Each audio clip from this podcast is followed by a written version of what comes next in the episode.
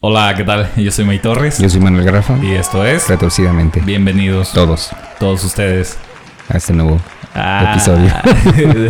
ya consumimos tres minutos en la entrada, Luz, para Sí, de- de- estamos haciendo tiempo para este, grabar, a que- terminar pronto. Que es una aproximadamente media hora. Mm, Sí. Y no hay que asustarlos porque van a No. decir, "Chin, media hora. Vamos a menos. estar aquí. Se, Menos sal- de se saltan hora. el saludo y la introducción. Tres minutos menos de media hora. Ajá. Ujú. No, pero el tema va a estar bien chido. entonces- Sí, hoy, ¿qué tema Ajá, será? La, gente va a estar complacida, yo lo sé. Con- con- como ha sido con otros temas. Como siempre. Como siempre. Hoy vamos a hablar sobre la infidelidad. Ándale, ¿y ¿qué es la infidelidad? Cuando te ponen el cacho. El cacho, el, el cacho. El cacho es muy de, América del Sur, ¿no? Ajá. Lo he escuchado. Sí, es que a veces las telenovelas. El y- TikTok. el TikTok, el YouTube, todo. A ver, eh, multiculturales. A ver, hablemos un poco, empe- a- empecemos con eso, a ver, ese asunto. ¿Qué hay que decir como premisa respecto a la infidelidad? Pues, eh, miren, tú estás en una relación amorosa, eh, confías mucho en esa persona, traes esta idea de que la relación es en base a la confianza, la comunicación y demás. Y de buenas a primeras, pues eh, tu pareja se está viendo con, con otra persona. ¿Y si será de buenas a Eh. primeras o hay una- algún antecedente o muchos antecedentes? Bueno, es que puede ser así o puede ser con antecedente. O sea, mejor. ¿crees que la infidelidad se puede dar de, de la noche a la mañana? Mm. Como, ay, no supe lo que hacía. Es que eh, creo que se puede dar de la noche a la mañana o también se puede dar este ya predemita, ¿cómo se dice? Premeditada. Premeditadamente. Ah, Sí. ya, ya había todos ahí. Burlándose de mis A ver. muchas. Pero, o sea, yo no estoy tanto de acuerdo en que se diga que pasó de la noche a la mañana porque creo que toda acción tiene, en ese sentido, tiene un antecedente, ¿no? Si tú estás en una relación estable, donde hay confianza, respeto, amabilidad, apertura, diálogo asertivo y todo este proceso de madurez como pareja, ¿cómo podría darse una infidelidad de la noche a la mañana? O sea, tiene que haber un contexto, ¿no? O sea, un antecedente que diga, no, pues aquí hay riesgo, ¿o no? Pues es que, por ejemplo, hay muchos de mis amigos, algunos de mis amigos. Por ejemplo, ¿quién? Ah, pues me puse bien borrachote, bien Nombres. ajá, y se me dio la oportunidad y lo hice. Sí. Así ya, es como yo considero que... Y en el mismo modo se ha dado con amiga. Ujú, O sea, alguna amiga te ha dicho, no, pues es que ujú, cuando me di cuenta ya estaba yo en otro lado. ujú, Sí. Igual, o sea, igual. Ujú.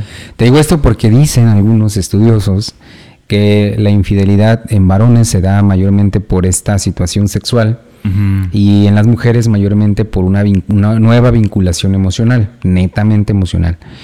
Por eso digo algunos estudiosos. Por supuesto que sabemos hoy por hoy que en cuestiones de estadísticas es 50 y 50.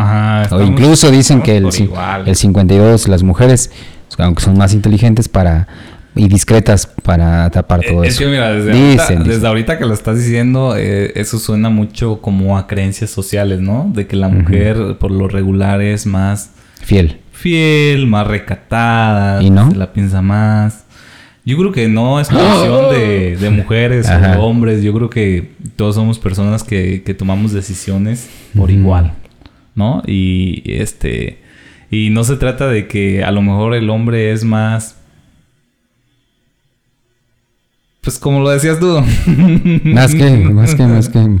Pues, Que busca más el placer sexual. ajá, ah, ok. más sexual. ¿Por qué te da pena decirlo?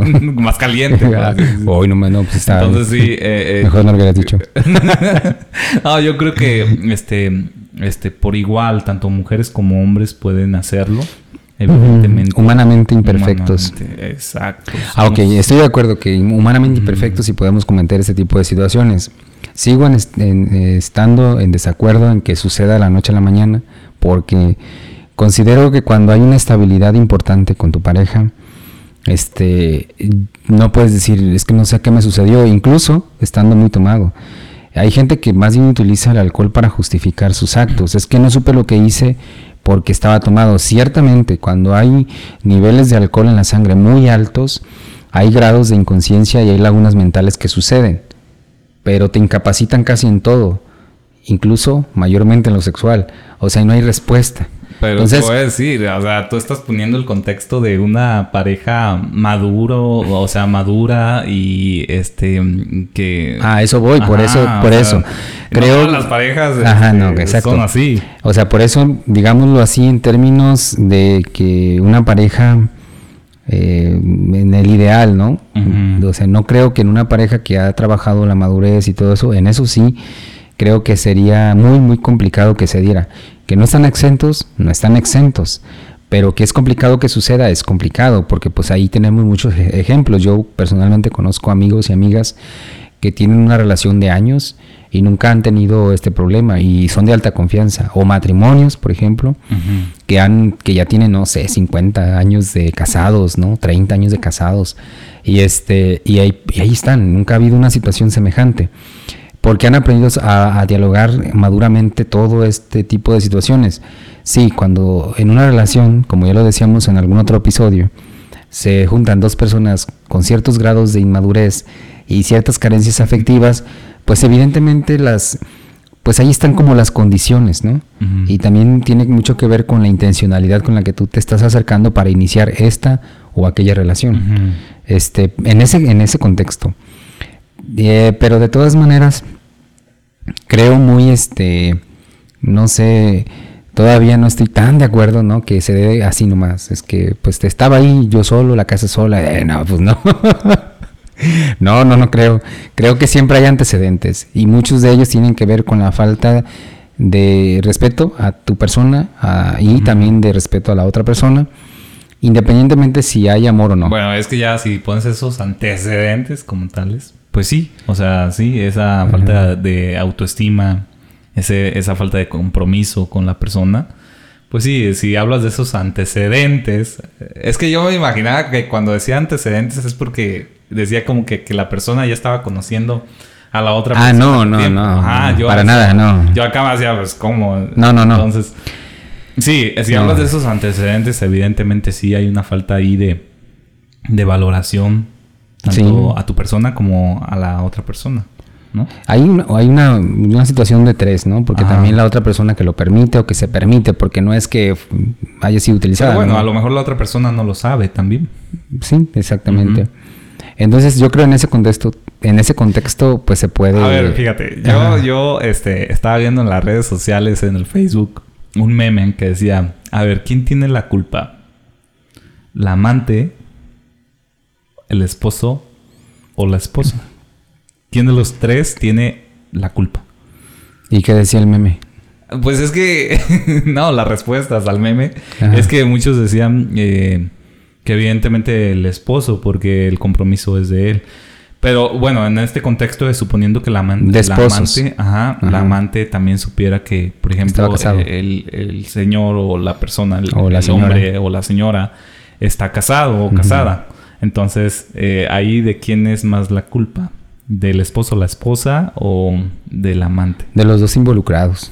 No es, yo no, yo no lo definiría o calificaría como culpa, sino como responsabilidad o irresponsabilidad de los dos involucrados. Si yo creo que al, final la que no se entera o el que no se entera, la persona que no se está enterando, pues cómo puede ser responsable. Pero en del acto en sí, los dos involucrados directamente, ellos son los responsables o los irresponsables, por supuesto. Eh, no son adolescentes que dicen, no, es que no supe cómo sucedió. Pues así saben, no, si todos sabemos. no, creo que en ese plano sí hay una responsabilidad de dos y en un panorama más amplio hay una responsabilidad de dos. ¿Por qué de dos? En la pareja.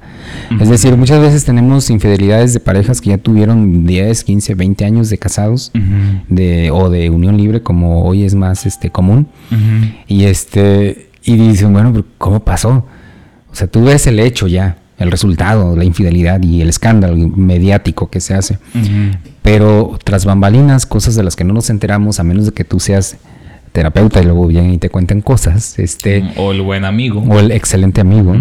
Entonces dices, híjole, es que aquí ya estaba el caldo de cultivo para que se diera esta situación. Sí, muchas veces se vuelven eh, muy rutinarias las relaciones. Ojo, muchos podrán decir, es que es justificación. Cuando no se quiere, no se quiere y cualquier cosa es pretexto. Y tienen razón, es válido. Pero también es cierto que las relaciones amorosas tienen que alimentarse, retroalimentarse y constantemente ser dinámicas, porque no todos funcionamos mentalmente igual, incluso cuando, cuando creamos que esta es mi alma gemela, eso es algo muy romántico, extraño, pero no. Entonces yo creo que sí es importante, considero que es importante la retroalimentación mutua, el dinamismo constante en la pareja. para ir siguiendo, bueno, para, seguir madurando en este proceso de, relación. Bueno, ahorita que lo dices, uno de los comentarios decía que la esposa, la, la víctima o el esposo, como quieran. La engañada. La engañada o el engañado, decía, pues algo tuvo que dejar de hacer también. Por eso los dos. En la pareja alguien deja de hacer algo y alguien hace algo de más. Decir, eh, eso no es justificación, o sea, para justificar el acto, porque si a ti ya no te está gustando algo de la, de la relación, o lo hablas, o lo hablas. un acuerdo, o lo hablas o lo hablas, y si no hay acuerdo, pues ni modo, no hay nada más que hacer. Hay lo más sano, ¿no? Ajá, cortar, o sea, ¿para qué hacerle perder el tiempo a la otra persona? O para qué estarle mintiendo. ¿Y a partir de qué momento específico podríamos, podríamos decir o pensar que empieza a gestarse una conducta posible de infidelidad? Es que bueno, el psicólogo eres tú. no, no, no, a lo que él se refiere es ¿En qué momento exacto se dice que ya existe una infidelidad? No, pues se empieza a gestar porque exacto, muchos dirán en el acto específico de la infidelidad. Pero, antes... Es algo, es algo a lo mejor hasta complicadito porque este a los pensamientos también, o sea... ¿Sí? A ver, ¿cómo? Digo, yo soy inexperto en todo eso. no me digas, o sea.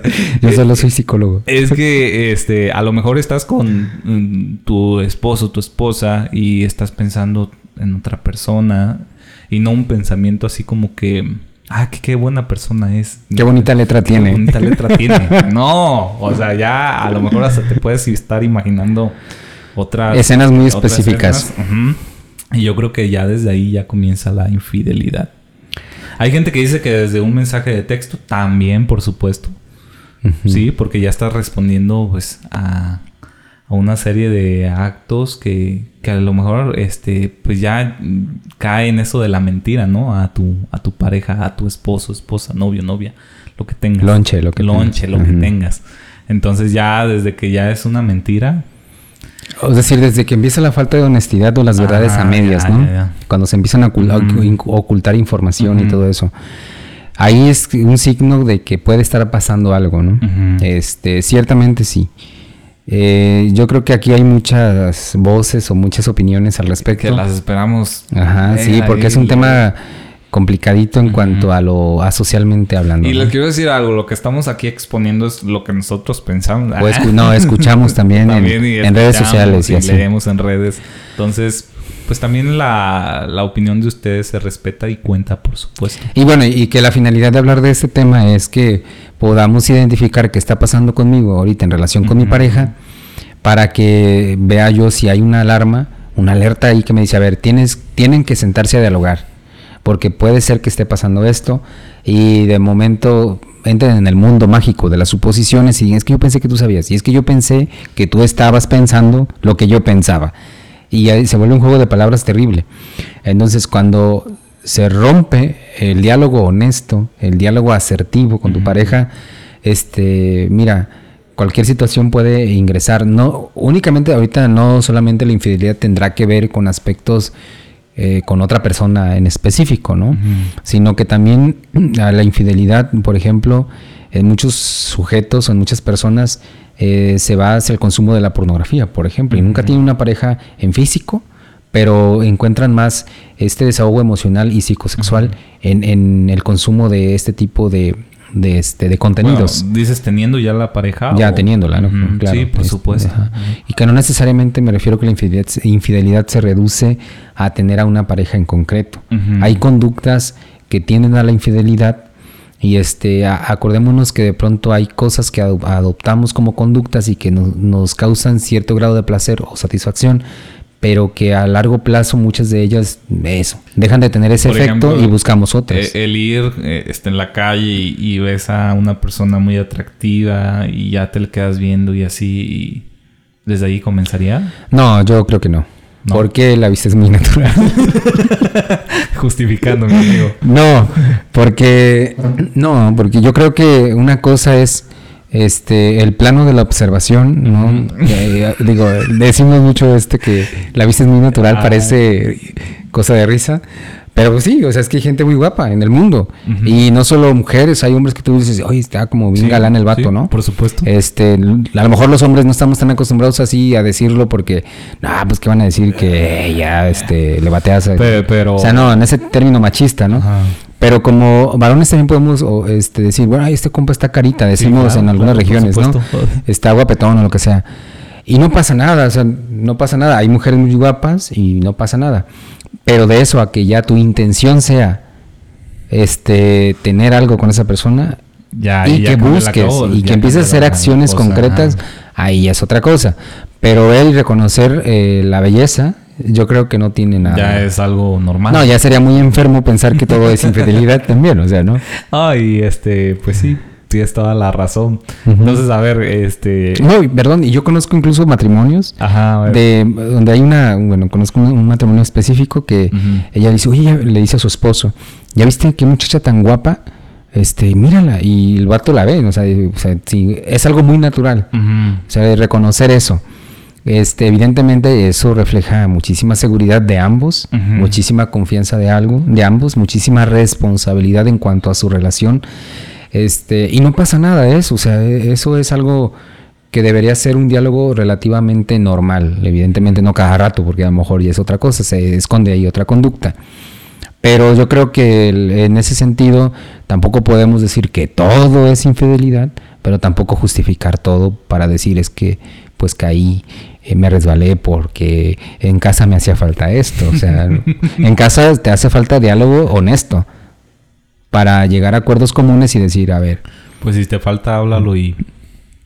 Claro, de comunes acuerdos. Yo creo que eso es lo, lo que va a fortalecer a las personas. La infidelidad siempre va a ser un riesgo eh, como humanos eh, y sobre todo porque trastoca nuestra re- realidad afectiva, que es una línea muy delgadita, muy delgadita. Entonces, eh, pues ya muchas veces también, bueno, no, no muchas veces, la gran mayoría de las veces tiene que ver también con nuestro propio proceso personal Mm. en este plano de ir madurando afectivamente, nuestros propios procesos que están ahorita eh, en conjunto con una pareja, Hablando este, de la víctima, porque evidentemente de también. la a veces engañada o el engañado. El que engaña a veces también, pues, este, como consecuencia puede tener conflictos emocionales, ¿no? Oh, ¿cómo? Como, por ejemplo, ya tras darse cuenta de lo... No sé... o sea, evidentemente se da cuenta de lo que está haciendo, pero...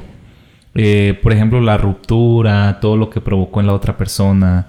eh, también le puede causar ciertos conflictos y, y más con la culpa, ¿no? Por así Sí. decirlo. Pero poniéndonos en el lugar de la víctima, ahorita de la víctima, ¿qué, qué, este, qué problemas psicológicos le trae a la persona una infidelidad? Bueno, pues si era una persona que quería mucho a su pareja, que lo amaba o la amaba, pues evidentemente Hablando de lo sano. de lo sano hay una fractura emocional tremenda.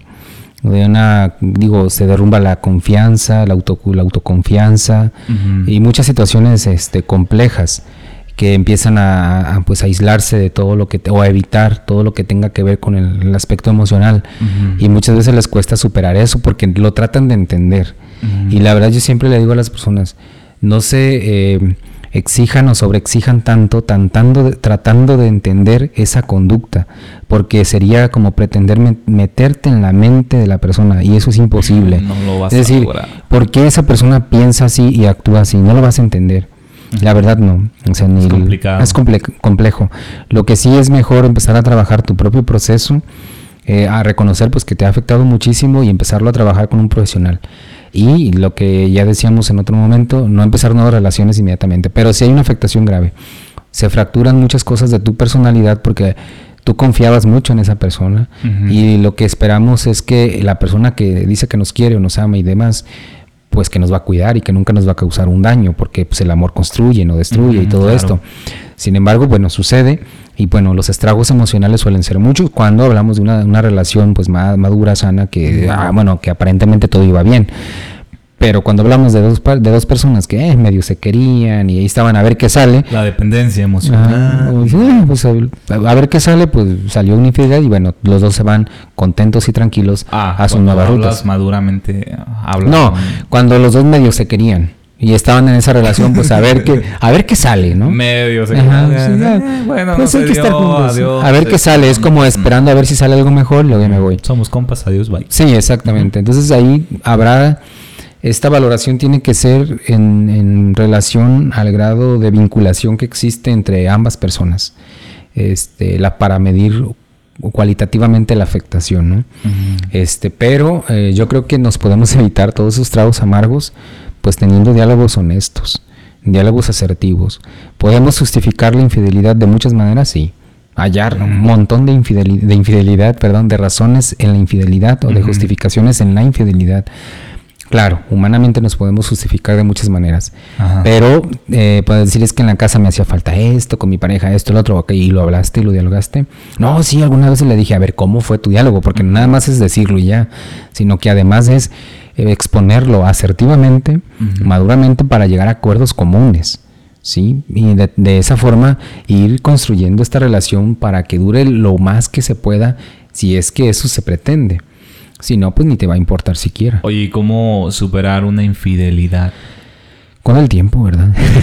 ¿Crees que con el tiempo? No. No, yo creo que el tiempo este, no. Bueno, eh, si es que la persona terminó gravemente afectada, ir a terapia.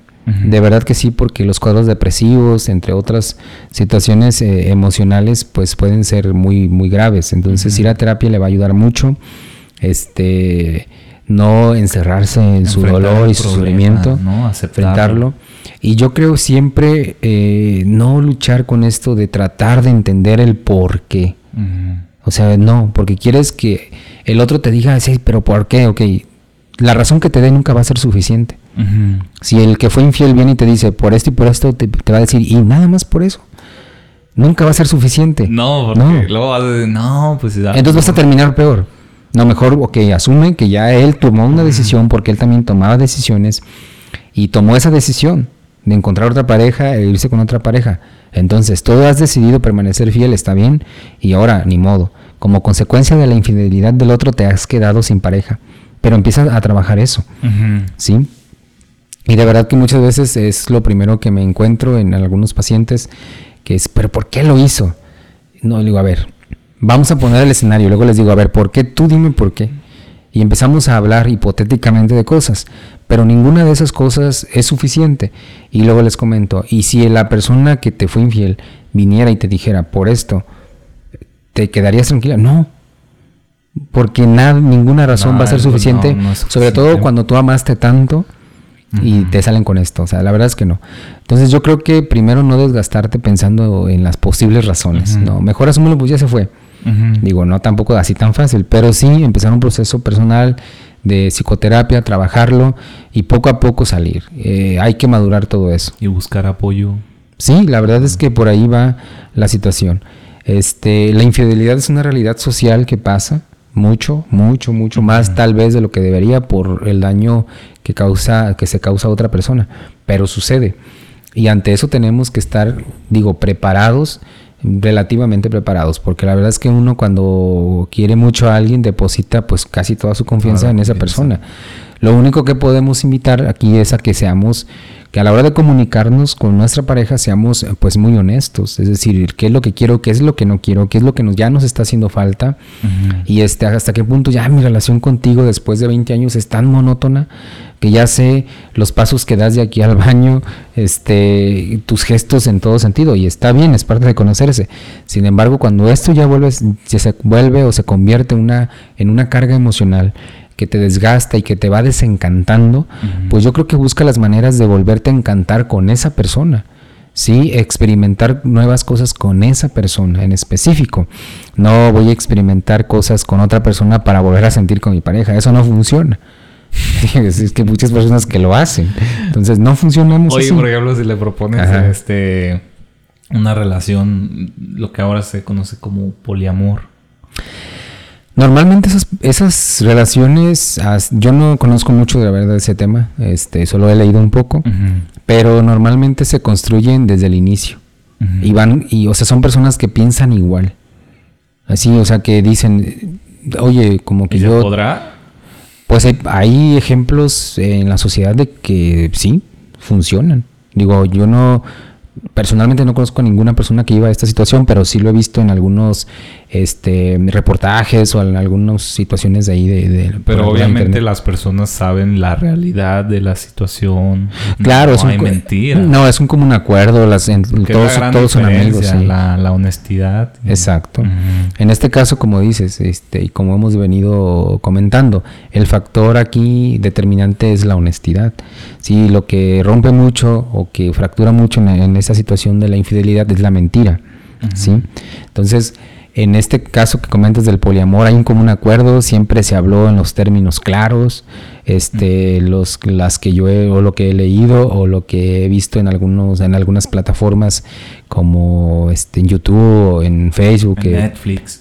no, no sé si haya, no sé si haya este, alguna película así o documental, ¿no? Quizá, quizá. busca. Pero eh, busquemos. Pero sí creo que ahí ya desde la, la relación en sí se va construyendo desde sus orígenes así, donde caben más de tres personas. Ujú. No así en una de la noche a la mañana, es decir, tú tienes una pareja que siempre pensaron que iban a ser exclusivos y tú de pronto llegas con esta gran idea tan creativamente y le dices, oye, se me acaba de ocurrir una super idea.